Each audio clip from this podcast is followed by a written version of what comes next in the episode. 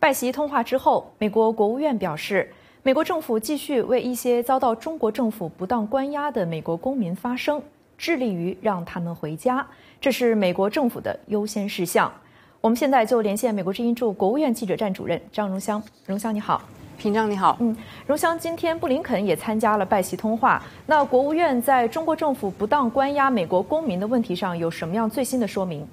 人权是拜习通话中呢被讨论的议题之一。那么长期以来，美国政府敦促中国政府释放一些被不当关押的美国公民，或是让一些呃被禁止出境的美国公民能够离开中国。我们知道呢，在富国新谢尔曼去年八月啊，去去年呢，在天津和中国官员举行会谈之后呢，双方成立了工作小组。专门讨论这个问题。而不久之前，美国国务卿布林肯和中国外长王毅在巴厘岛的会谈期间呢，也讨论了个别的案件。那么我们知道，美国呢已经对俄罗斯提出一些非常具体的交换人质或是所谓的换球协议。不过呢，到目前为止，美中之间并没有类似的这么具体的提议。那么在刚刚不久之前结束了例行记者会当中呢，美国国务院的发言人内德·普莱斯告诉《美国之音》。让一些被外国政府不当关押的美国公民能够回家和家人团聚，一直是美国政府所努力在做的事情。下面我们来看看内德·普莱斯是怎么说的。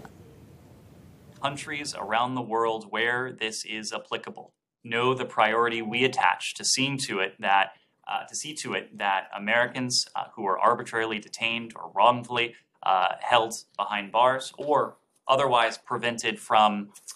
leaving the country in cases of a coercive exit ban, for example, they know the priority we attach to that. Uh, they know uh, that we are going to continue uh, to seek to resolve uh, these cases on a bilateral basis. 在这次通话当中，美方还表达了对于中国一些违反国际秩序的行为的关切，能不能给我们介绍一下这方面的情况？ 今晚在通话当中呢，没有机会深入讨论南中国海的问题。但是呢，在这个星期早些时候，高级美国官员，啊，警告说呢，如果中国继续在南中啊。中国海一些不负责任的行为，那么迟早会发生重大的意外事件。那么我们知道呢，八月上旬东盟区域论坛呢将在柬埔寨登场，预计南中国海呢将是被讨论的议题之一。到目前为止所讨论啊所掌握的讯息是，美国国务卿布林肯呢没有计划和中国外长在东盟论区域论坛期间另外举行会谈。那么我们知道，在这个星期早些时候，就在星期二呢，美国国务院啊东亚事务。呃主管东亚事务的副助理国卿朴正炫呢，他表示，中国在南中国海九段线的非法主权声索，威胁了一些其他国家的相关的权益。下面我们来看看国院的亚太副助卿呢，他是怎么说的。the PRC's expansive and unlawful maritime claims in the South China Sea, along with its provocative actions to implement such claims, contribute to regional instability, damage the economies of other claimant states,